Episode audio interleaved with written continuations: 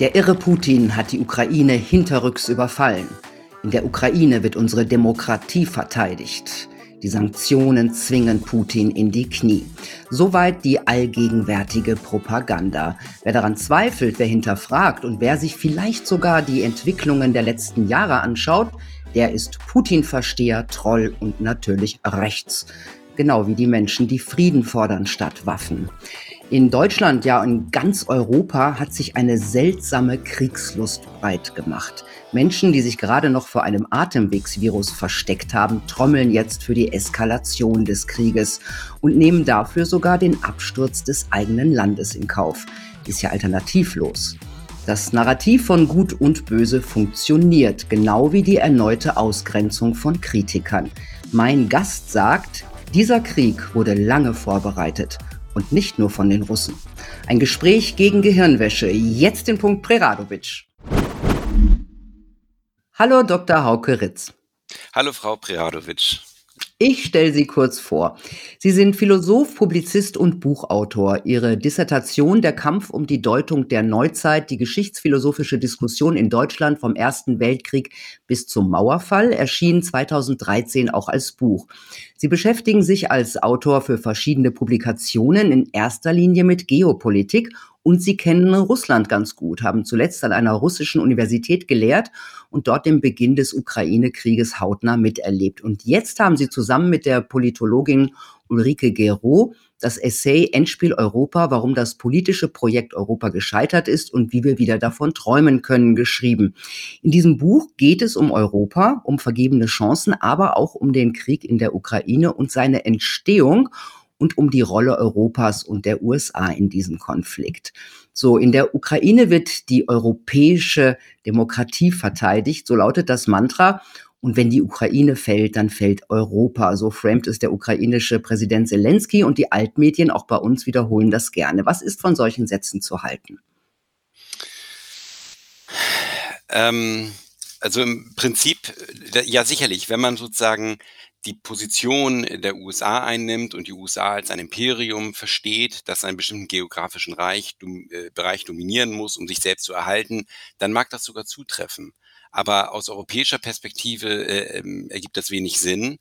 Ähm, äh, Europa wäre in einer viel besseren Situation, ähm, äh, wenn wir friedliche Beziehungen mit unserem wichtigsten Energielieferanten hätten, wenn wir kooperieren könnten mit Russland, Zugang hätten zum russischen Markt und über Russland auch Zugang haben zum chinesischen Markt. Ähm, da, wir haben ja in unserem Buch eine, eine Karte abgebildet, die älteste Karte Europas. Äh, und die ist so dargestellt, dass sie sozusagen ein, eine, eine Frau darstellt. Der Kopf ist Spanien, der Rumpf ist Frankreich und Deutschland. Und wir heben hervor, dass diese, diese Europa als Person quasi fest auf russischem Boden steht und dass der Euro europäische Kontinent sich nach, nach Osten weitet. Und die Vorstellung, man könnte quasi den europäischen Kontinent gerade an seinem weitesten Punkt durchtrennen und abschneiden und quasi äh, einen neuen eisernen Vorhang 1500 Kilometer östlich vom alten äh, errichten und das wäre etwas Gutes für Europa. Diese, diese Vorstellung ist absurd. Ähm, mhm. Ähm, äh, es ist sozusagen eine Vergewaltigung Europas, die hier stattfindet. Europa wird äh, tragischerweise äh, wieder einmal in seiner Geschichte gespalten, nachdem das schon im Ersten Weltkrieg passiert ist, als Resultat des Zweiten Weltkriegs im Kalten Krieg äh, und jetzt quasi zum dritten Mal. Ähm, da wird nichts verteidigt, was europäische Werte betrifft, weder, weder europäische Vorstellung von Freiheit, noch überhaupt von Zivilisation und, und auch der Frieden wird da auch nicht verteidigt und die Demokratie auch nicht. Ähm, es läuft, würde darauf hinauslaufen, dass der europäische Kontinent irrelevant wird in der Welt, wenn diese Teilung sich manifestiert. Und dann können auch die europäischen Werte, die aus der europäischen Geistesgeschichte kommen, können dann auch nicht mehr äh, in der Welt wirken. Ähm, also von daher ist es eigentlich genau andersherum, als, als die Presse sagt. Mhm, als die Propaganda so sagt. Ja. In Ihrem Buch schreiben Sie ja, der Krieg war nach dem Scheitern äh, des Minsker Abkommens von 2014, das ja auch Autonomie, Autonomiegespräche zwischen der ukrainischen Regierung und den abtrünnigen Provinzen vorsah, war der da schon programmiert. Wieso? Also erstmal muss man, glaube ich, vor diesem Hintergrund erklären, was das Minsker Abkommen ist und was es Mhm. beinhaltet hat. Also das Minsker Abkommen sah eine föderale Ordnung äh, für die Ukraine vor. Und nun muss man ja wissen, die Ukraine ist ein sehr disparater Staat, wo es Regionen gibt, die weltanschaulich ähm, absolut differ, äh, in unterschiedliche Richtungen gehen. Da ist auf der einen Seite die Westukraine, die früher auch mal zu Polen gehört hat oder zu Ungarn gehört hat, wo man sich sehr stark sozusagen an der Europäischen Union orientiert orientiert, dorthin strebt, auch zum Teil katholisch ist. Und dann gibt es die Ostukraine, wo man, ähm, äh, wo eine Mehrzahl der Bevölkerung sagt, dass sie ethnische Russen sind, wo man auch Russisch spricht, äh, wo man sich äh, der Erinnerung an die Sowjetunion verbunden fühlt, wo sehr viel Industrie, Industrie vorhanden ist und äh, die, äh, das Minsker Abkommen hätte es erlaubt, dass diese verschiedenen Regionen in einem autonomen Status sich entsprechend hätten entwickeln können. Der eine Teil wendet sich mehr der EU zu, der andere Teil wendet sich mehr Russland zu und für den mittleren Teil hätte es eine gemischte Lösung gegeben. Und das wäre auch wirtschaftlich für die Ukraine das Allerbeste gewesen, denn sie hat natürlich den, den, den größten wirtschaftlichen Profit, wenn sie mit beiden Seiten Handel betreiben kann. Und auf diese Weise hätte sich die Ukraine in eine Brücke zwischen Russland und der Europäischen Union entwickelt. Das wäre nur gut gewesen für alle Beteiligten.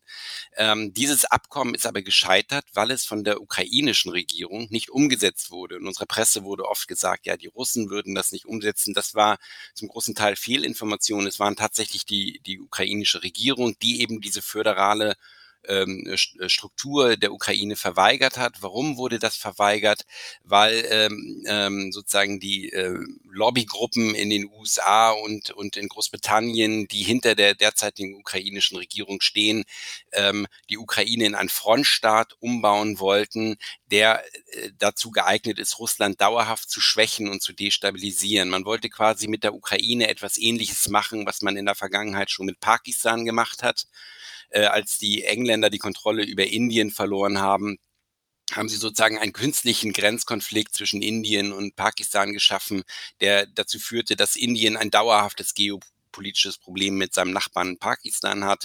Äh, Ähnliches äh, hat man auch mit Taiwan gemacht. Also immer, wenn man die Kontrolle über einen geopolitischen Konkurrenten verliert, versucht man an seiner Grenze einen Konkurrenten, einen Gegner aufzubauen. Und äh, dazu war sozusagen aus Sicht der Amerikaner und Engländer die Ukraine ausersehen. Äh, so wurde sie auch äh, entwickelt, so wurde sie auch unterstützt. Und ähm, das äh, entwickelte sich für Russland zunehmend ein Problem. Und deswegen war diese föderale Struktur für die USA unannehmbar. Sie wurde boykottiert. Äh, und eigentlich hätten die Europäer sie verteidigen müssen, auch gegen die USA verteidigen müssen. Warum das nicht geschehen ist, äh, das kann ich jetzt im Einzelnen nicht genau sagen. Dazu fehlen mir die Einblicke. Aber es ist, äh, das ist sozusagen der Grund, warum es dann am Ende zu einem Krieg gekommen ist. Ähm, man muss auch noch dazu sagen, man kann halt nicht, das ist auch ein Gesetz der Geopolitik, es ist nicht möglich, dass eine Seite ihre Sicherheit ständig maximiert, ständig sein Territorium expandiert und die andere Seite umgekehrt seine Sicherheit ständig verliert, ständig immer mehr in die Ecke gedrängt wird. Wenn so eine Situation entsteht, dann ist Krieg tatsächlich vorprogrammiert. Das ist sozusagen so, als ob man ein Tier in die Ecke drängen würde. Irgendwann springt es nach vorne. Äh, das war sozusagen die Situation, mit der wir in der Ukraine konfrontiert waren. Und davor haben viele Experten, mich selbst mit eingeschlossen, schon seit vielen Jahren äh, gewarnt, dass das passieren mhm. Dazu passt ja auch, was der ehemalige US-Sicherheitsberater und pensionierte Colonel Douglas McGregor ähm, jetzt gesagt hat. Denken Sie daran, also ich zitiere, denken Sie daran, wir haben acht Jahre damit verbracht, diese Armee in der Ukraine zu dem einzigen Zweck aufzubauen, Russland anzugreifen. Dafür wurde sie entwickelt, deswegen haben die Russen angegriffen. Also wollten die USA diesen Krieg? Äh, das ist ein, ein sehr ehrliches Zitat, äh, das leider jetzt nicht in unserem Buch angeführt, aber wir haben dafür andere Zitate, die fast das Gleiche sagen. Wir haben zum Beispiel ein Zitat von äh, dem NATO-Generalsekretär Stoltenberg, der auch äh, in einem etwas weicheren Statement zugibt, dass man acht Jahre ähm, in einer unprecedented, sagt er, also in einem äh, ähm, einzigartigen, einmaligen Art und Weise die, die Ukraine aufgerüstet hat. Und ähm, äh, wir haben auch in unserem Buch, äh, zitieren wir auch die Rede von George Friedman, der bei 2015 bereits gesagt hat, dass äh, die USA das Interesse haben, äh, die Russland von Europa abzutrennen und äh, dass es nur darum gehen würde, ob die Ukraine dabei neutral würde oder zu einem Frontstaat gegen Russland werden würde. Äh, mhm. Es gibt noch weitere Hinweise, die darauf hindeuten. Äh, Willy Wimmer hat schon im Jahr 2000 an einer Konferenz in Bratislava teilgenommen, wo auch schon diese Pläne vorgestellt wurden, die Abtrennung Euro, äh, Russlands von Europa, um auf diese Weise sicherzustellen, dass Europa in einer schwachen Position bleibt und dauerhaft von den USA abhängig ist. Aber kann man also sagen, die USA wollten diesen Krieg? Ja, das kann man, das kann man in gewisser Weise sagen.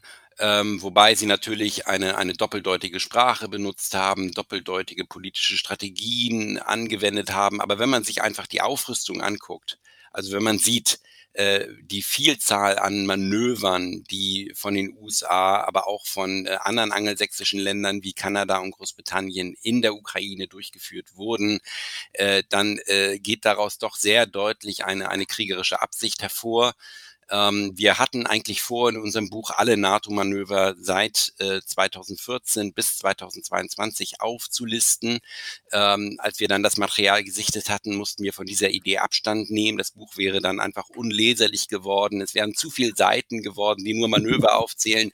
Deswegen mussten wir uns dann leider auf das letzte Jahr beschränken. Genau, aber, das waren schon so auch, viele. aber auch die, die Manöver des letzten Jahres waren bereits so zahlreich, ähm, dass sie äh, mehrere Seiten füllen. Und ähm, okay. äh, das, man muss sagen, sozusagen die Zusammenarbeit der NATO mit der Ukraine war enger als die Zusammenarbeit der NATO mit Deutschland oder die Zusammenarbeit der NATO mit, mit Italien oder solchen Ländern.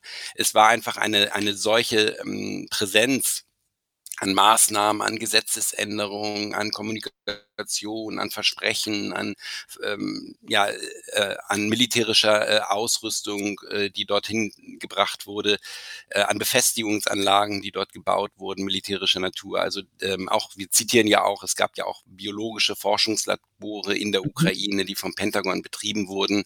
Das Pentagon sagt zwar, ja, diese Labore waren nur dazu da, um die alten sowjetischen Bestände an Biowaffen irgendwie ähm, zu kontrollieren und zu vernichten. Aber die Sowjetunion ist schon seit 30 Jahren zusammengebrochen. Diese Arbeit müsste längst erledigt sein. Äh, und dafür braucht man auch nicht 46 Labore. Ähm, und es war eben nicht das amerikanische Gesundheitsministerium, das diese Labore betrieben hat, sondern es war eine Organisation, die mit dem Pentagon verbunden ist. Ähm, und dazu also kommt welchen, welchen, welchen Sinn können die dann gehabt haben? Also Entwicklung von Biowaffen? Äh, da kann man jetzt nur spekulieren. Das ist natürlich, Sie fragen mich da jetzt etwas, ähm, wo mir keine festen Quellen äh, ähm, vorliegen. Allerdings äh, ist bekannt, dass bereits seit 20 Jahren die Möglichkeit offen diskutiert wird, ähm, dass es möglich ist, biologische Waffen zu entwickeln, die auf einen bestimmten Genotypus zugeschnitten sind, weil es gibt sozusagen geringfügige Unterschiede äh, in der Mitochondrienstruktur äh, zwischen verschiedenen Bevölkerungsgruppen oder Enzymen es gibt, wir wissen alle, es gibt bestimmte Menschen, die können ähm, Milch nicht so gut verarbeiten, wie andere Menschen das können. Mhm. Oder ähm, äh, es, es, gibt einige Asiaten, die haben Schwierigkeiten, Alkohol zu verstoffwechseln.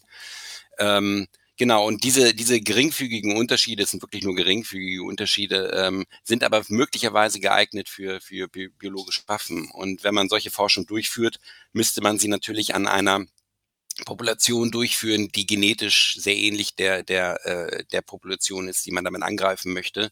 Und da im, in der Ukraine Russen leben, ethnische Russen leben, äh, die auch äh, zahlreiche Verwandtschafts- und Heiratsbeziehungen nach Russland haben, ähm, äh, gibt es dort, äh, wäre das sozusagen ein ideales Testgebiet. Aber das ist jetzt nur Spekulation, das möchte ich auch nochmal hervorheben. Äh, dazu brauchen wir noch mehr Dokumente noch mehr mhm. geforscht Ähm, Sie haben vorhin gesagt, dass die NATO mit der Ukraine enger zusammenarbeitet als mit Deutschland. Kann man dann sagen, die Ukraine ist zwar de jure noch nicht in der NATO, aber de facto schon längst? Das würde ja auch so diese Beteuerungen auch von Außenministerin Baerbock und so, nein, die Ukraine kommt nicht in die NATO ja ad absurdum führen. Wenn man die, die hohe Frequenz an NATO-Manövern äh, betrachtet, die tatsächlich in der Ukraine durchgeführt wurden, und hinzu kam ja noch, dass es ein neues Gesetz in der Ukraine gab, das den Aufenthaltsstatus ausländischer Truppen äh, also die Aufenthaltserlaubnis für ausländische Truppen in der Ukraine stark erhöht hätte, so dass äh, die Russen am Ende damit konfrontiert waren, dass wenn das Jahr 2022 abgelaufen wäre, vielleicht dauerhaft amerikanische Basen oder britische, kanadische Basen in der Ukraine äh, entstanden wären. Ähm, äh, es ist ja auch bekannt, dass Herr Selinski auf der Münchner Sicherheitskonferenz im Jahre, äh, in diesem Jahr, also wenige Tage vor Ausbruch des Krieges, ähm, äh, bereits davon gesprochen hat, dass das Budapester Memorandum für die Ukraine möglicherweise nicht mehr gültig ist oder man davon Abstand nehmen müsste. Und das hätte quasi bedeutet, dass die Ukraine. Was steht da drin? Das Budapester Memorandum legt fest, dass die Ukraine auf Atomwaffen verzichtet für im Gegenzug für äh, ähm, territoriale Integrität. Nun wird oft gesagt, ja, jetzt haben die Russen die territoriale Integrität der Ukraine verletzt, schon mit der Annexion der Krim. Und das würde ja auch schon das Budapester Memorandum auflösen. Nun muss man aber verstehen, dass als die Sowjetunion sich 1991 auflöste, ähm, äh, diese, diese Abkommen wurden geschlossen aus einem Geist der Freundschaft heraus. Man, niemand erwartete in Moskau, dass die Ukraine, die ja in Russland als eine Art Brudervolk gesehen wird, die zum großen Teil die gleiche Sprache spricht, eine ähnliche Vergangenheit hat, dass dieses Land sich sozusagen in ein Anti-Russland, in ein, in ein Land mit einer antirussische Identität verwandeln würde. Das hat äh, niemand in Moskau erwartet. Und man kann sagen, aus russischer Sicht, die Russen würden argumentieren, wenn das geschieht, dann ist eben auch die Vertragsgrundlage äh, dieser damaligen Abkommen sozusagen nicht mehr gültig. Mhm. Warum hat denn Putin ähm, im Februar angegriffen? Als Reaktion auch auf die Aussage von Zelensky auf der Münchner Sicherheitskonferenz oder gab es da noch andere Vorkommnisse? Ähm, also äh, erstmal spitzte sich die Lage schon seit ähm, im ganzen vorangegangenen Jahr 21 zu. Also da gab es sozusagen ähm, äh, im Jahr 2021 hat der äh, ukrainische Präsident Zelensky einen Erlass unterschrieben, der Erlass 107, der äh, vorsah, dass der ukrainische Staat alle ihm zur Verfügung stehenden Mittel einsetzen muss, um äh, äh die abtrünnigen Republiken Donetsk, Lugansk oder auch die Krim äh, zurückzuerobern, äh, zurückzubekommen, einschließlich militärischer Mittel. Und mhm. äh, nach Unterzeichnung dieses Erlasses begann bereits von ukrainischer Seite aus ein Aufmarsch in den Grenzgebieten zu, zu Donetsk, Lugansk und der Krim. Äh, der zog sich lange hin, dieser Aufmarsch. Die Russen haben dann ihrerseits mit einem Aufmarsch äh, reagiert. In der westlichen Presse wurde nur über den russischen ja. Auf oder fast nur über den russischen Aufmarsch ja. berichtet, dass parallel dazu auch ein ukrainischer Aufmarsch stattfand. Er schien zwar vereinzelt, also es gibt ein paar einzelne mhm. Artikel, die das auch erwähnen, aber wenn diese Nachricht nicht 40 mal, 50 mal irgendwo äh, aufpoppt, äh, wird sie in der Regel kollektiv nicht wahrgenommen und dieser eine Artikel ähm, ist dann sozusagen untergegangen, ähm, obwohl wir ihn in unserem Buch zitieren. Und äh, äh, da kündigte sich bereits etwas an. Dann gab es einen Briefwechsel. Also ähm, äh, die, äh, Russ die russische Föderation oder die russische Regierung hat Briefe an die amerikanische Regierung geschrieben. Es gab auch Briefe, die an ähm, ähm, ähm Herrn Scholz und Herrn Macron geschickt wurden. Äh, äh, die wurden, Herr Macron hat geantwortet, aber äh, die anderen Briefe äh, wurden, man, ja, es wurden, sie wurden in der Presse ein bisschen lächerlich gemacht oder ähm, nicht ernst genommen. Ähm, was stand da drin? War das, war das äh, so nach dem Motto der Aufruf, sich an den Tisch zu setzen oder was war das? Äh, was da genau drin steht, äh, weiß ich nicht. Mhm. Äh, aber ähm, ich nehme an, dass es, ähm, dass es äh, ein, ein letzter diplomatischer Lösungsversuch war. Und äh, dann ähm, äh, gab es ja auch Vorschläge der russischen Regierung an die amerikanische Regierung, dass man äh, sich an die Russland-NATO, NATO-Russland-Akte von 1997 wiederhält. Diese sah vor, das war osteuropäische Staaten entgegen des Versprechens, das während des Mauerfalls gegeben worden ist, äh, in, in der NATO sein können, dass sie aber dafür kaum Bewaffnung, also kaum militärische Strukturen äh, aufbauen würden. Also sozusagen eine Mischlösung äh, zwischen Neutralität und NATO-Mitgliedschaft. Und äh, das äh, wurde auch abgelehnt von den USA. Ähm, auch das Ansinnen, dass die Ukraine neutral sein sollte. Also was ich gerade gesagt habe mit der NATO-Russland-Akte bezog sich auf die baltischen Staaten, auf äh, Polen, auf äh, die, die, ganzen osteuropäischen Staaten, die der NATO beigetreten sind, entgegen der eigentlichen Versprechen nach der Wiedervereinigung. Und äh, eine Neutralität der Ukraine wurde dort auch vorgeschlagen, was auch wirtschaftlich und auch kulturell für die Ukraine das sicherlich das Beste gewesen wäre. Und das wurde alles abgelehnt. Also Russland hatte in den letzten 30 Jahren überhaupt eine Position in, im Westen, dass man eigentlich in der Regel schon daran gewöhnt war, alle diplomatischen Vorschläge Russlands abzulehnen. Russland wurde einfach nicht ernst genommen. Es herrschte diese Vorstellung vor, äh, dass Russland das Land ist, das äh, ähm, sozusagen einmal kommunistisch war beziehungsweise sozialistisch war, dadurch Schuld auf sich geladen hat und jetzt den Kalten Krieg verloren hätte und deswegen überhaupt nichts mehr zu melden hätte, sozusagen das Aschenputtel mhm. der Völkerfamilie ist, die Vogelscheuche unter den Völkern, äh, deren deren Geo deren ähm, diplomatischen Vorschläge grundsätzlich immer immer mit Distanz behandelt werden müssen. Mhm. Und, äh, Jetzt nennen Sie die Maidan-Revolution von 2014, also gehen wir mal ein paar Jahre zurück, in der Ukraine eine Regime Change Operation der USA, also ein Regierungswechsel von außen. Wie lief das ab? Ähm, ja, ähm, äh, ich möchte kurz darauf eingehen. Nur noch äh, eine Sache habe ich jetzt in, äh, bei dem letzten Punkt noch nicht genannt, nämlich eine mhm. Woche vor Kriegsausbruch fand bereits ein starkes ähm, Bomber, gab es eine Zunahme an Gefechten zwischen, zwischen der ukrainischen Armee und den, den Armeen Lugansk und Donetsk. Und äh, äh während vorher so ungefähr 40 Explosionen am Tag registriert wurden, waren es plötzlich 1400 und diese beiden Republiken gerieten in die Defensive. Äh, daraufhin wurden sie von Moskau anerkannt. Sie richteten dann ein Hilfegesuch an, äh, ein militärisches Hilfegesuch an Moskau und dann fand erst der Einmarsch äh, äh, Russlands in der Ukraine statt. Ja, das, das denke ich, damit das Bild komplett ist, wollte ich das auch noch erwähnen. Dann zu Ihrer Frage, ja, das ist auch bezüglich der Regime-Change-Operation in, in Kiew.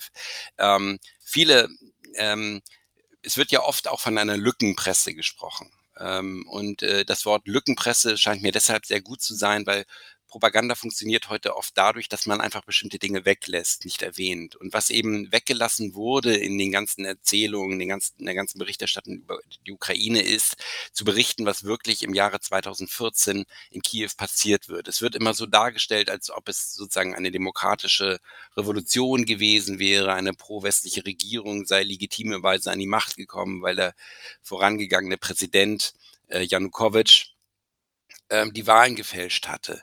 Ähm, äh, dazu muss man wissen, ähm, heute finden Regime-Change-Operationen, die Großmächte immer schon durchgeführt haben. Das äh, ist bekannt, da gibt es viele Beispiele, aber die finden eben heute anders statt als früher. Ich gebe Ihnen ein Beispiel. Als in den 70er Jahren, da haben die Amerikaner eine Regime-Change-Operation in Chile durchgeführt. Und wie haben sie das gemacht? Sie haben Teile des, Amerika des chilenischen Militärs sozusagen bestochen, gekauft und haben sie dazu eingesetzt, die, kurz gesagt, die chilenische Regierung zu erschießen. Hm. Und die ganze Welt wusste damals, äh, dass die USA in Chile einen Putsch durchgeführt haben. Das war sozusagen offen erkennbar. Und das ist den USA damals so ein bisschen auf die Füße gefallen. Ähm, äh, und man hat dann irgendwann sich überlegt, äh, in Zukunft müsste man solche Regime-Change-Operationen verdeckter durchführen. Das dürfte nicht so offen im Tageslicht geschehen. Man muss das irgendwie verstecken. Aber wie versteckt man einen Regime-Change? Man versteckt ihn, indem man, indem es einen Vorlauf gibt. Und dieser Vorlauf besteht darin, dass man sozusagen bestehende Unzufriedenheit in der Bevölkerung aktiviert und nutzt und sozusagen ähm, Narrative in, in der Presse lanciert, die dazu führen, dass massiv demonstriert wird, dass es zu Demonstrationen kommt. Dazu eignen sich sehr gut Gerüchte, die sagen, jemand hat die Wahlen gefälscht.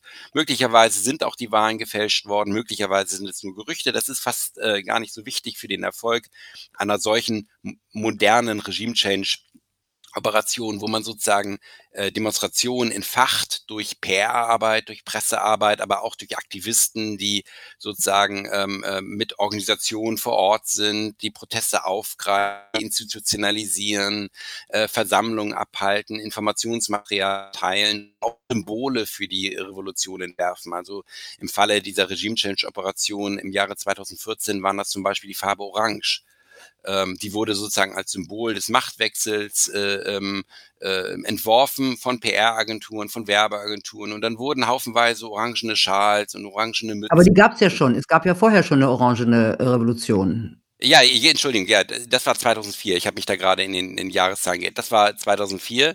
Äh, da gab es schon mal eine Regime-Change-Operation und, ähm, äh, und im Jahre 2014 waren das dann andere Symbole. Aber jede dieser Revolutionen oder Pseudo-Revolutionen benutzt Symbole. Ähm, das können manchmal auch Blumen sein, Rosenrevolution oder ähm, ja, und äh, so, so wurde das auch äh, in, in, ähm, in zweimal in Kiew gemacht, einmal 2004, damals auf relativ friedliche Art und Weise. Die Regierung, die damals an die Macht kam, ähm, äh, Juschenko und ähm, ähm, Timoschenko. Timoschenko, ja. Die beiden haben sich dann gestritten. Der eine war Präsident, der andere war Ministerpräsident. Und äh, das führte dann dazu, dass diese Regierung im Jahre 2010 dann schon wieder die Macht verloren hat. Ähm, daraufhin kam Janukowitsch an die Macht, der eigentlich schon 2004 versucht hat, an die Macht zu kommen und äh, sie wahrscheinlich auch erlangt hätte, wenn es nicht diese Intervention von Seiten äh, westlicher äh, Akteure gegeben hätte. Und Janukowitsch wollte eigentlich eine neutrale Ukraine, eine Ukraine, die sowohl Distanz zu Russland hält, als auch Distanz zur, Na äh, zur Europäischen Union hält und zur NATO hält und die sozusagen beide Handelsbeziehungen nach Ost und West äh, bestmöglich ausschöpft. Und ähm, äh, der West, der Druck, der vom Westen kam, war aber so groß, dass man Janukowitsch ähm, nahelegte, er möge doch ein Assoziierungsabkommen mit der EU unterschreiben. Äh, das Problem war aber, es bestand bereits ein Freihandelsabkommen zwischen der Ukraine und, und äh, der Russischen Föderation und der übrigen Gussstaaten, Nachfolgestaaten der Sowjetunion. Ähm, und äh, äh das hätte dazu geführt, dass wenn die Ukraine dieses Assoziierungsabkommen unterschrieben hätte, die billigen EU-Waren direkt durch die Ukraine auf den russischen Markt gekommen wären. Da haben die Russen dann gesagt, also das können wir nicht zulassen. Wenn das passiert, ähm, äh, dann äh, müssen wir unser Freihandelsabkommen mit der Ukraine auflösen, sonst können wir unseren Markt nicht schützen. Äh, und dann hat Janukowitsch in letzter Sekunde sich gegen das EU-Assoziierungsabkommen äh, äh, entschieden, weil auch äh, die Ukraine ihre Hochtechnologie vor allem nach Russland exportiert. Also in der Ukraine wurden bis vor kurzem noch Raketenmotoren hergestellt. Sie hatte auch eine vitale Flugzeugindustrie mit den Antonov-Flugzeugen. Aber die EU kaufte diese Produkte nicht obwohl die EU auch einen dringenden Bedarf hat nach, nach äh, Flugzeugen wie die, wie die Antonov-Maschinen, ähm, wurden, hat die EU bis heute, soweit ich weiß, kein einziges dieser Flugzeuge gekauft, weil die EU wollte die Ukraine vor allem als Lieferanten billiger Rohstoffe und billiger Arbeitskraft, aber nicht als einen Exporteur von Hochtechnologie. Die konnte die Ukraine nur in Russland absetzen und äh, deswegen hat Janukowitsch die Unterrichtsschrift verweigert, woraufhin dann diese Demonstration auf dem Maidan losging mhm. und auch über Wochen am Leben erhalten wurden, indem man dort sozusagen Zelte aufstellt, Logistik herbeischafft, Infrastruktur für die Proteste schafft und zum Teil auch äh, Demonstranten bezahlt. Das gehört auch zu diesen professionellen Regime-Change-Operationen, dass auch mit Geld diese Proteste am Leben erhalten werden. Also Zelensky ist ein Präsident ganz allein von USA-Gnaden? also wenn die Ukraine sich ohne westliche und auch ohne russische Einmischung hätte äh, entwickeln können, äh, dann wären die pro politischen Prozesse in der Ukraine anders abgelaufen. Das kann man, glaube ich, mit Sicherheit sagen. Mhm. Ähm, Putin spricht ja davon, die Ukraine zu entnazifizieren. Das ist in der deutschen Öffentlichkeit auf Unverständnis gestoßen, vorwiegend. Wie sehen Sie denn die Rolle dieser sogenannten Nazis in der Ukraine? Also es gibt in jedem Land Neonazis, in Deutschland, in Frankreich, überall, sicherlich auch in der Ukraine. Der Punkt ist der, dass es in der Ukraine ähm, eine gewisse Unterstützung von Seiten des Staates für diese Neonazi-Gruppen gibt. Und das verschafft ihnen ein anderes Gewicht, als sie in Deutschland oder in Frankreich oder woanders haben. Hinzu kommt, dass es eine, eine Vergangenheit der Ukraine gibt, die man aber mitbedenken muss. Der Westen der Ukraine war immer ein bisschen antirussisch. Das heißt, äh, es gab auch schon in der Sowjetunion Widerstandsbewegungen im Westen der Ukraine, nicht im Osten der Ukraine, auch nicht unbedingt in der Mitte der Ukraine, aber im äußersten Westen, die sozusagen von einer Loslösung von der Sowjetunion träumten. Und äh, als die Wehrmacht einmarschierte äh, als das Unternehmen Barbarossa begann, das Dritte Reich griff äh, Russland an, da kam es zu einer Art Zusammenarbeit zwischen diesen Gruppen, zwischen diesen ukrainischen Unabhängigkeitsbewegungen im Westen der Ukraine und der Wehrmacht. Und ähm, äh, diese Zusammenarbeit war widersprüchlich, weil die, äh, die Nazis äh, gingen ja von ihrer Rassentheorie aus und für sie waren auch sozusagen diese, Slaw diese slawischen Widerstandskämpfer letztlich Slaven, also Untermenschen. Deswegen gab es am Anfang nur eine verhaltene Zusammenarbeit. Die Ukrainer wollten das sehr gerne, die, die Nazis blieben skeptisch. Als aber dann die, äh, die äh, ähm, die Wehrmacht sozusagen immer mehr in die Defensive kam, begann man dann doch mit diesen Kräften eine Art Guerillanetz aufzubauen. Das heißt, man legte Waffenlager im Wald an, hatte sozusagen verschlüsselte Kommunikationscode. Und nach dem Zweiten Weltkrieg sind diese Codes und diese Pläne für Waffenlager irgendwie in amerikanische Hände gelangt. Und das heißt, die Amerikaner haben dann im Kalten Krieg mit diesen Kräften weiter zusammengearbeitet, so nach dem, nach der Vorstellung, der Feind meines Feind, der Feind meines Feindes ist mein Freund. Äh, und äh, diese, diese Gruppen waren aber jetzt inzwischen schon von der nationalsozialistischen Ideologie ähm, infiltriert. Die hatte sich bereits in deren Köpfen festgesetzt und die USA konnten ja auch nur aus der Distanz äh, diesen Gruppen helfen und haben sozusagen deren ideologische Orientierung unbeachtet gelassen. Und äh, das führte dazu, und sie wurden, diese Kräfte wurden während des gesamten Kalten Krieges, es gab dann noch in der frühen Zeit des Kalten Krieges bis Mitte der 50er Jahre eine Art Bürgerkrieg in der Westukraine, den erst nach vielen Jahren die sowjetische Armee, die Rote Armee dann gewonnen hatte, aber auch danach blieben diese Strukturen als informelle Netzwerke in der Ukraine präsent, gaben weiterhin ihre Zeitschriften heraus, wo auch immer wieder diese, hm, diese Reste dieser ähm, kranken Nazi-Ideologie äh, durchbrechen. Und äh, das erklärt, also dieser historische Hintergrund erklärt, warum äh, ähm, eine Weltanschauung, die wir nur noch als eine historische Weltanschauung sehen, als etwas, was wir nur noch aus den Geschichtsbüchern kennen, in der Ukraine noch weiter verbreitet ist als heute, so gewissermaßen im Kalten Krieg eingefroren wurde. Und mhm. jetzt, als man dann angefangen hat, die Ukraine als Frontstadt gegen Russland aufzubauen, hat man natürlich oder hat es sich vielleicht ergeben, äh, dass man eben auch diese Netzwerke und diese Ideologie wieder gestärkt hat. Jedenfalls ist es unstrittig, dass in der Ukraine ein wirkliches Neonazi-Problem ähm, besteht. Da gibt es auch einschlägige Dokumentarfilme von der BBC oder auch von der mhm. Deutschen Welle. Wir zitieren die beide in unserem Buch, wo das auch offen zugegeben wird. Mhm. Wie hat sich denn die Ukraine seit 2014 in Sachen Wirtschaft und auch Demokratie entwickelt? Weil ja unsere Demokratie dort angeblich verteidigt werden soll.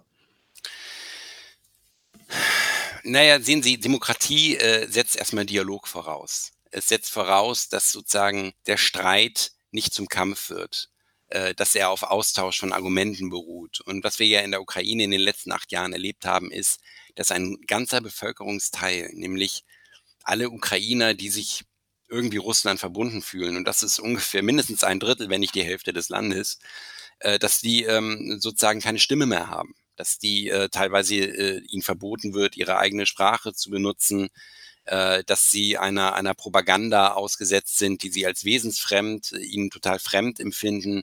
Und äh, wenn ein solcher Kulturkampf in einem Land stattfindet, äh, dann kann man nicht von Demokratie sprechen. Demokratie mhm. würde erlauben, dass die wichtigste Frage der heutigen Ukraine, nämlich die geopolitische Orientierung, will man sich der EU zuwenden, will man sich Russland zuwenden, mit wem will man Handel treiben, diese Frage müsste äh, wertfrei diskutiert werden können und das kann sie im Moment in der Ukraine nicht. Und deswegen und ja, ist es falsch, von Demokratie zu sprechen. Ja. Soweit ich weiß, sind jetzt auch in den letzten Jahren Parteien verboten worden, ähm, Publikationen verboten worden. Mm, ja, das ist richtig. Das zitieren wir auch in unserem Buch, ja. Ähm, also es sind eine, eine, Vielzahl von Parteien sind mhm. nach Kriegsausbruch von Zelensky verboten worden. Ja. Jetzt kommen wir mal ganz kurz zur Rolle der Europäer, weil die Gründungsdevise der EU war ja im Grunde äh, oder äh, war ja im Grunde nie wieder Krieg, ja. Und jetzt treibt die EU den Krieg äh, voran, als ob es keinen Morgen gäbe. Warum? Haben Sie da eine Theorie? Ja, das ist ja das, ähm, und danke, dass Sie mir diese Frage stellen. Das ist sehr wichtig, weil äh, wir haben ja dieses Buch mit, es enthält ja zwei Stränge. Der eine Strang, über den wir jetzt bisher nur gesprochen haben, beschäftigt sich mit der gescheiterten Friedenspolitik gegenüber Russland. Der zweite Strang, äh, man könnte ihn auch als den ersten bezeichnen, äh, beschäftigt sich mit dem Scheitern der Europäischen Union. Und wir erinnern in unserem Buch äh, ähm, an beide, an beide, an den Ausgangspunkt von 1989, als die Berliner Mauer gefallen ist. Damals gab es zwei Versprechen, die im Raum standen. Das eine Versprechen war, dass eine dauerhafte Friedensordnung mit Russland begründet werden könnte, dass es ein gemeinsames europäisches Haus geben würde von Lissabon bis mhm. Vladivostok, wo es nie wieder etwas derartiges geben könnte wie den Ersten Weltkrieg, den Zweiten Weltkrieg oder den Kalten Krieg. Äh, und das zweite Versprechen war, dass, der, dass, die Euro, dass Europa sich eint äh, wirtschaftlich immer mehr verflechtet, dass es seine äh, staatlichen Strukturen von der Na Ebene der Nationalstaaten auf eine höhere Ordnung hebt, aber dies unter dem Vorbehalt, dass dies im Rahmen einer republikanischen Ordnung geschehen kann, mit einem lebendigen, vitalen, demokratischen Leben und einem politischen Prozess, der in diesem neuen, äh, vergrößerten europäischen Raum stattfindet, der aber ergebnisoffen ist. Ähm, und äh, diese Versprechen, ähm, Europa als Republik zu begründen, äh, um auf diese Weise auch äh, das andere Versprechen einer dauerhaften Friedensordnung auch wirtschaftlich, organisatorisch abzusichern.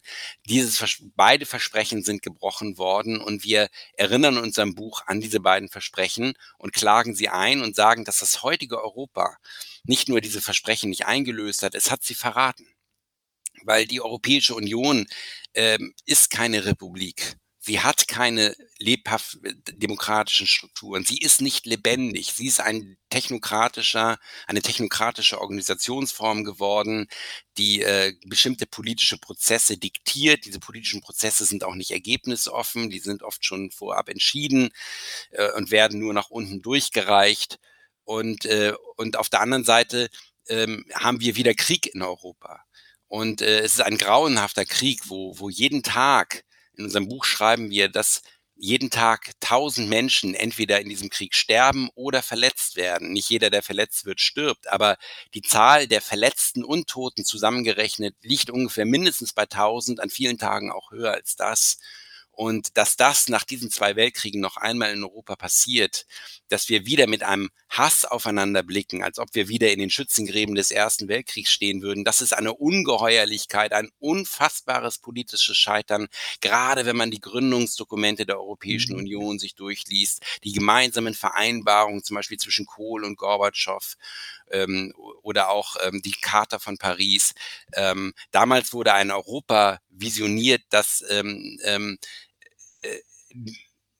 sozusagen kriegsunfähig wäre, indem man eine Armee aufbauen würde, die nur noch stark in der Verteidigung wäre, aber schwach im Angriff. Und was mhm. wir gemacht haben, ist das Gegenteil. Wir haben Armeen aufgebaut, die, die stark im Angriff sind und äh, die ihre eigene Sicherheit auf Kosten des, des anderen suchen und den wiederum dazu bringen, seinerseits zu rüsten und sich auf den Krieg vorzubereiten. Es ist ein mhm. totales Scheitern Europas, was wir gegenwärtig erleben. Deswegen ist der Titel Endspiel Europa auch gerechtfertigt. Und wenn wir nicht schnell den Ausstieg aus dieser verfehlten Politik finden, dann ist Europa auch als, als ernstzunehmende Macht in der Welt ähm, erledigt, dann wird auch die europäische Zivilisation für andere Kontinente keine Ausstrahlungskraft mehr haben und dann wird es auch nicht mehr mhm. möglich sein, europäische Werte irgendwie in der Welt durchzusetzen. Ja, die Frage ist, was sind europäische Werte? Was ist überhaupt ähm, das europäische Denken? Man hat ja äh, wirklich den Eindruck, dass, dass Europa nicht selbstständig denkt. Oscar Lafontaine nennt Europa quasi ein Vasall der, der USA. Ähm, und so wirkt es natürlich auch, weil es gegen, also weil es im, im Grunde gegen die eigenen Interessen handelt, jetzt auch mit den Sanktionen und äh, rennt den USA hinterher. Wie sehen denn die USA Europa auch als Vasallenstaat? Ja, sozusagen formal, wenn man rein formal betrachtet, sind natürlich die europäischen Staaten alle souverän und könnten eigentlich morgen eine andere Politik einleiten. Äh, aber faktisch ist es so, dass die USA, ähm, wo sind die USA unschlagbar? Es gibt einen Bereich, wo die USA einfach sehr, sehr stark sind und das ist Öffentlichkeitsarbeit. Die USA sind groß geworden mit der Entwicklung von Hollywood, mit der Entwicklung äh, von PR-Techniken. Und in diesem Bereich sind die USA unschlagbar und es ist noch, äh, Russland und China brauchen wahrscheinlich noch 100 Jahre, bis sie in diesem Bereich mit den USA auch nur mindestens konkurrieren können. Das heißt, die, und äh, auch das, ähm, die USA besitzen ja auch ein Monopol bei Digitalkonzernen, zumindest im Westen. Also Google, Microsoft, Apple, äh, Facebook. Ähm, äh, diese großen äh, ähm, Internetkonzerne äh, strukturieren ja auch unsere Weltwahrnehmung. Sie äh, können darüber entscheiden, welche Nachrichten im Internet äh, weit verbreitet werden sollen und welche gebremst werden sollen, welche wir vielleicht gar nicht sehen.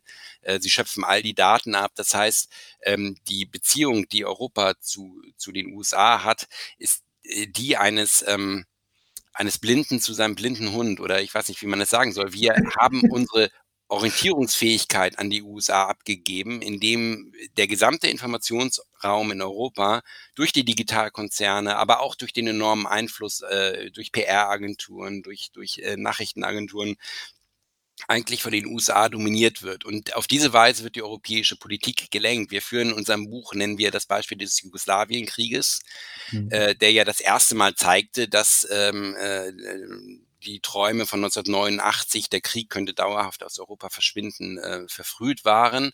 Und im Jugoslawienkrieg, wir erinnern uns, damals wurden uns die Serben als die Bösen und die Kroaten als die Guten verkauft.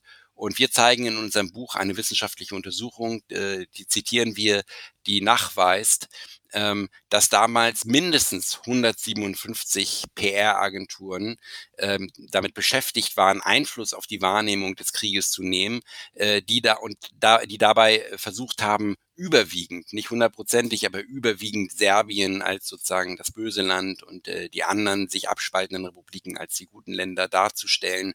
Und auf diese Weise wurde auch der Jugos das europäische Handeln im Jugoslawienkrieg schon massiv durch die PR, sehr professionelle PR-Arbeit der Amerikaner beeinflusst. Mhm. Äh, schreiben Sie deswegen auch, der eigentliche Krieg ist einer gegen die menschliche Intelligenz und Intuition? Ja, es gibt ja wir kennen ja alle diese Wahrnehmungsbilder. Man guckt darauf und entweder sieht man eine Vase oder man sieht ein menschliches Gesicht. Und wenn einem nicht jemand gesagt hätte: „Ey, das ist eigentlich kein Gesicht, das ist eine Vase“, dann hätte man es vielleicht minutenlang gar nicht gesehen. Mhm. Und, äh, so ähnlich, äh, funktioniert das auch. Ähm, äh, die die Wahrnehmung wird sozusagen vorgebildet und wenn jemand dann auf eine bestimmte Wahrnehmung eingestellt ist, zum Beispiel die Wahrnehmung, äh, russischer Angriffskrieg, ähm, äh, Russland böse, dann, ähm, fängt das Gehirn an, selbst diese Sichtweise zu verstärken, filtert gegenteilige Informationen raus und, äh, auf diese Weise, ähm, ja, kann man dann, äh, die Wahrnehmung ganzer Gesellschaften beeinflussen und damit auch ihr politisches Handeln. Das ist natürlich für Europa fatal, weil wenn Europa überleben möchte als Europäische Union, als Kulturraum, aber auch als Friedensordnung, als ein Raum mit, mit äh, wirtschaftlicher Zukunft und Prosperität, dann gibt es keinen anderen Weg. Dann ist es fast schon ein Muss, dass wir diesen Konflikt diplomatisch lösen müssen, dass wir mhm. Frieden finden müssen. Aber gerade das können wir nicht, weil wir in einer falschen Wahrnehmung feststecken. Und wir versuchen in unserem Buch sozusagen die andere Geschichte zu erzählen und zu zeigen, ähm, dass es ein, äh, dass man weiter in der Geschichte zurückgehen muss. Ähm, uh, dass die Dinge nicht so sind, ähm, äh, wie sie uns präsentiert wurden. Schon die Frage des Kriegsbeginn. Hat der Krieg am 24. Februar begonnen, wie es die Presse gesagt hat, durch einen russischen Angriff? Oder hat der Krieg vielleicht schon am 16., 17. und 18. Februar angefangen, als die USZE-Beobachter plötzlich eine massive Zunahme des Beschusses der unabhängigen Republiken Donetsk und Lugansk äh, beobachten konnten? Oder hat der Krieg vielleicht schon mit dem Regime-Change äh, in Kiew im Jahr 2014 oder vielleicht schon mit dem Regime-Change im Jahre 2004 angefangen? angefangen. Also ähm, diese Fragen sind strittig und wir müssen in die Vergangenheit zurückgehen. Wir müssen das Gewordensein dieses Konfliktes verstehen, wenn wir den Ausgang aus ihm finden möchten. Mhm, danach sieht es ja gerade nicht aus. Ähm, Sie haben den Beginn des Krieges ja in Russland erlebt, haben dort an einer Uni gelehrt, haben ja haben einige Zeit in Russland verbracht. Ähm, wie ist das bei den Russen? Spaltet dieser Krieg die Russen oder eint er sie eher? Also, hm, als der Krieg ausbrach, äh, konnte man am Anfang sehen, die Straßen wurden etwas leerer. Äh, äh, es, hm, alle waren etwas bedrückt. Es lag schon ein Druck auf der russischen Gesellschaft. Das hielt und das lag einfach daran, dass auch die Russen davon überrascht wurden zum großen Teil und für die Russen der Gedanke auch ganz fremd war, gegen das Brudervolk der Ukraine jetzt militärisch äh, etwas unternehmen zu müssen. Aber es gab dann am Anfang Befürchtungen, äh, die Geschäfte könnten sich leeren, der Rubel könnte seinen Wert verlieren. Aber als der Rubel sich dann stabilisierte und die Geschäfte gefüllt blieben, äh, kehrte eine Art Vertrauen zurück und man hatte so das nach drei, vier Wochen das Gefühl, dass die russische Gesellschaft sich ähm, sortiert hatte. Ähm, und von da ab hm, hatte man das Gefühl, wenn man so durch die Straßen ging oder die Menschen in der U-Bahn beobachtete, äh, dass es eine Art unausgesprochene Verabredung in der russischen Gesellschaft gab. Wir stehen das jetzt zusammen durch. Es gab vereinzelt natürlich Leute, die überhaupt nicht einverstanden waren. Ähm, ich habe sie nie direkt getroffen, aber von ihnen gehört, vereinzelt. Und ähm, ähm, oder einmal ganz kurz äh, getroffen Auf jeden Fall äh, war, ist das eine kleine Gruppe gewesen. Das, ich schätze mal, das sind nicht mehr als zehn Prozent, vielleicht auch noch weniger. Dann gibt es eine Gruppe, die ist unentschieden, die vielleicht nochmal ähnlich groß ist, die weiß nicht genau, was sie denken soll. Und dann gibt es aber eine, eine denke ich, mindestens 70 Prozent der Gesellschaft ähm, verstehen, dass Russland diesem Konflikt nicht entkommen konnte, dass er sich seit Jahren vorbereitet hat. Und es hat ja in der russischen Geschichte schon viele Angriffe aus dem Westen gegeben. Also Russland ist ein mhm. Land, das immer wieder die historische Erfahrung macht, man wird aus dem Westen angegriffen. Äh, die Schweden haben äh, versucht, nach Russland zu expandieren, die Polen, die Deutschen zweimal, äh, im Kalten Krieg in gewisser Weise die USA. Die Franzosen. die Franzosen Napoleon, ganz wichtig, mhm. genau. Ähm, also es gibt immer wieder diese Bewegung aus dem Zentrum Europas heraus in den russischen Raum hinein.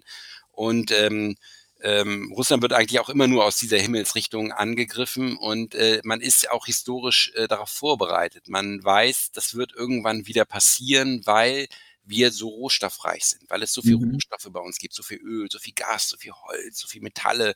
Und die meisten unerschlossenen Rohstoffvorkommen der Welt liegen vielleicht in Sibirien und im russischen Polarmeer verborgen. Und äh, da fragen sich natürlich andere Länder, hm, können wir das vielleicht haben? Und gerade eine Macht wie die USA, die sozusagen ähm, sich am Vorabend einer gewaltigen Finanzkrise befindet, die in den letzten 20 Jahren so viel Geld gedruckt hat, wie man sich gar nicht vorstellen kann, die über gewaltige, die gewaltige Schuldenberge vor sich herschiebt, deren Rolle, deren Weltwährung, deren Währung der Dollar zwar jetzt noch Weltwährung ist, aber eine angezählte Weltwährung.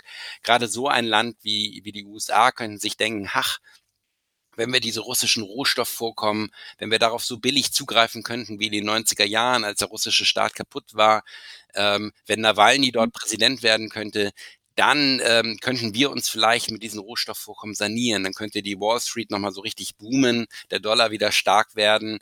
Ähm, ich denke, solche Dinge spielen auch eine Rolle. Mhm. Noch zu den Russen, die Sie ja kennengelernt haben. Hier werden einem die Russen eigentlich quasi als geknechtetes Volk äh, verkauft, äh, von Putin unterdrückt und gehorsam. Äh, wie haben Sie die Russen erlebt? Ähm, ich habe die Russen als Anarchisten erlebt. Aha. Also das ist ein anarchistisches Volk, äh, nicht umsonst kommen berühmte Anarchisten wie Kropotkin und Bakunin aus Russland. Äh, und das liegt ja auch in der Geografie des Landes begründet. Ähm, Russland ist so groß, umfasst elf Zeitzonen. Und äh, wenn Sie im 18. oder 19. Jahrhundert in Irkutsk waren oder äh, in Novosibirsk oder auch im europäischen Teil Russlands, der auch für sich genommen schon gigantisch groß ist, dann war die Regierung immer unendlich weit weg. Ja, Moskau ist weit weg. Und das heißt, für die meisten Russen hat der, spielt der Staat eine geringe Rolle. In dieser Hinsicht ist das Land vielleicht sogar so ähnlich wie die USA, die ja auch sehr groß sind. Und das heißt, die meisten Russen sind es gewohnt, zu machen, was sie machen möchten. Und die Gesetze sind da, aber sie haben eine andere Bedeutung als, als in Deutschland. In Deutschland haben wir sozusagen ein Staatsverständnis, wo das Rechtssystem wie eine Maschine arbeitet und auch quasi automatisch arbeitet und äh, ähm, äh, man kann dem, dem Rechtssystem auch nicht entkommen. In Russland gibt es immer eine menschliche Ebene. Äh, man kann immer okay, da ist ein Gesetz und man darf das jetzt nicht machen oder es gibt da ein Problem, aber dann muss man eben einen Weg finden, mit jemandem nett zu sprechen, Sympathien zu bekommen, irgendwie einen Weg zu finden und plötzlich ist das Gesetz nicht mehr so hinderlich, wie man vorher gedacht hat. Und ähm, die, die russische Gesellschaft ist sehr warm. Es ist eine sehr warme, herzliche Gesellschaft, wo sehr viel über menschliche Beziehungen funktioniert. Und man kann in Russland, wenn man die richtigen Kontakte hat und äh, Sympathien erregt, kann man in zwei Wochen einen Job haben, für den man sich in Deutschland ein halbes Jahr hätte bewerben müssen.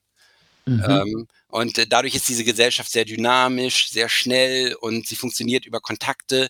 Und das Recht spielt, das Rechtssystem spielt eine ganz andere Rolle als hier. Die Russen sind jetzt auch nicht rechtslos. Es gibt Gesetze und man bemüht sich auch einen Rechtsstaat aufzubauen. Und es gibt auch eine Art Gewaltenteilung im, im, im äh, russischen System. Aber der Fokus liegt darauf nicht. Der Fokus liegt immer auf die menschlichen Beziehung und auf dem Geist. Mhm. Während die Amerikaner und Europäer, die, denen ist es sehr wichtig, dass eine Entscheidung alle formalen Kriterien eingehalten hat, durch alle Kammern richtig gegangen ist, mhm. damit sie sozusagen legitim ist. Was dann dieses Gesetz sagt, ist dann schon gar nicht mehr so wichtig. Ja. Während, bei den, während bei den Russen, denen ist es nicht so wichtig, wie das Gesetz entstanden ist, aber dass es den richtigen Geist hat. Das, Ah, äh, das, okay. das ist ihnen wichtig. Also, Wie äh ist denn das Verhältnis zwischen Putin und der russischen Bevölkerung? Also in man muss auch verstehen, Russland ist ein Land, äh, das auch 'ne Schwäche hat, ähm, und zwar die Schwäche der des des ähm, der politischen Kultur in Russland besteht darin, dass es keinen geordneten Machttransfer gibt. Das heißt also, was wir in Europa über viele Jahrhunderte perfektioniert haben, dass sozusagen eine Regierung die Wahlen verliert und dann eben freiwillig abtritt und die nächste Regierung kommt, das ist in Russland nie so glatt verlaufen. Wenn Sie sich zum Beispiel die sowjetische Periode anschauen, der Wechsel von Lenin zu Stalin, von Stalin zu Chruschtschow, von Chruschtschow zu Breschnew, ähm, dann, ähm, ähm, äh, schließlich, äh, kommt Gorbatschow, nach den äh, nachdem es 2 sehr kurze, ähm, Generalsekretäre dort, ähm, Andropow und, ähm, Tschern Tschernenko, glaube ich, hieß er. Ähm, äh, ja, und, ähm, jedes Mal war sozusagen dieser Machtwechsel ging einher mit einer totalen Revision der Politik. Also, äh, Chruschtschow hält seine Rede auf dem 20. Parteitag, leitet eine Entstalinisierung ein. Es kommt zu einem äh, einem Art, äh, Tauwetterperiode. Äh, dann kommt Breschnew an die Macht, alles wird wieder 'n bisschen umgedreht. Äh, dann kommt Gorbatschow schließlich an die Macht. Es kommt wieder eine kommt wieder einer totalen Revolution gleich. Nach Gorbatschow kommt Jelzin, jetzt wird die massive Privatisierung vorangetrieben. Und jeder Machtwechsel gleicht einer kleinen Revolution und deswegen haben die Russen Angst vor Machtwechseln. Die denken: „Oh, wenn wenn man es irgendwie vermeiden kann, dass es 'n Machtwechsel gibt, dann lass es vermeiden.“ Und wenn der Präsident, der da im Amt sitzt, einigermaßen gut seine Sache macht, so eine mittlere Bewertung hat, dann sagen sie: „Lass ihn da bloß sitzen.“ Weil sonst kommt wieder eine massive Stressperiode auf uns zu. Und das Aha, ist und sicher das ist sicherlich eine Schwäche des Landes und man kann natürlich jetzt von westlicher Seite sagen: „Ja, die Russen, äh, beherrschen das nicht so gut und das ähm, haben das, äh, noch nicht entwickelt, diese politische Kultur eines geordneten Machtwechsels.“ Das ist sicherlich richtig. Äh, allerdings ist es auch schwierig für ein Land, so eine politische Kultur zu entwickeln, wenn es gleichzeitig immer, äh, versucht wird, von außen zu destabilisieren oder, äh, mit, äh, Bestechung und Geld den politischen Prozess dort zu beeinflussen. Also, äh, damit Russland, äh, ganz demokratisch wird, müsste man auch erst mal a dem Land Sicherheit geben bieten. Und ein Russland, das in eine Friedensordnung mit Europa integriert wäre und sicher sein könnte, dass sich kein ausländischer Geheimdienst in seine Wahlen einmischt, niemand bestochen wird. Ein solches Russland könnte dann auch, äh, ähm, sich öffnen und demokratisch werden. Demokratie heißt ja in gewisser Weise auch, dass man eine Hand auf seinem Rücken festbindet und nicht alles macht, was man tun kann. Und damit man das aber tut, äh, braucht man Sicherheit. Und, äh, die Sicherheit hatte Russland in den letzten 20 Jahren eigentlich nie. Da müssen wir aber aufpassen, nicht, dass es bis es so weit kommt, dass Russland demokratisch wird, haben wir unsere Demokratie verloren. Also, da habe Ja. ich so meine Befürchtungen. Vielen Ja. Dank, Hauke Ritz, für diese Einordnung gegen Propaganda und Gehirnwäsche. Vielen lieben Dank. Das Buch kann ich nur empfehlen. Ja, vielen gelesen, ist auch schön geschrieben. Vielen Dank für die Einladung. Äh, danke, dass ich hier sein durfte. Ja. Tja, Leute, welchen Sinn macht es, diesen Krieg immer weiter zu eskalieren? Für uns ganz sicher überhaupt keinen. Wir verarmen und es ist ja überhaupt nicht sicher, dass dieser Krieg auch in der Ukraine bleibt. Also, was ist los in einem Europa, in dem Frieden verpönt ist und Krieg bejubelt wird? Seit wann ist Krieg wieder alternativlos? Erinnerungen an düstere Zeiten. Ich wünsche euch trotzdem eine gute. Bis bald.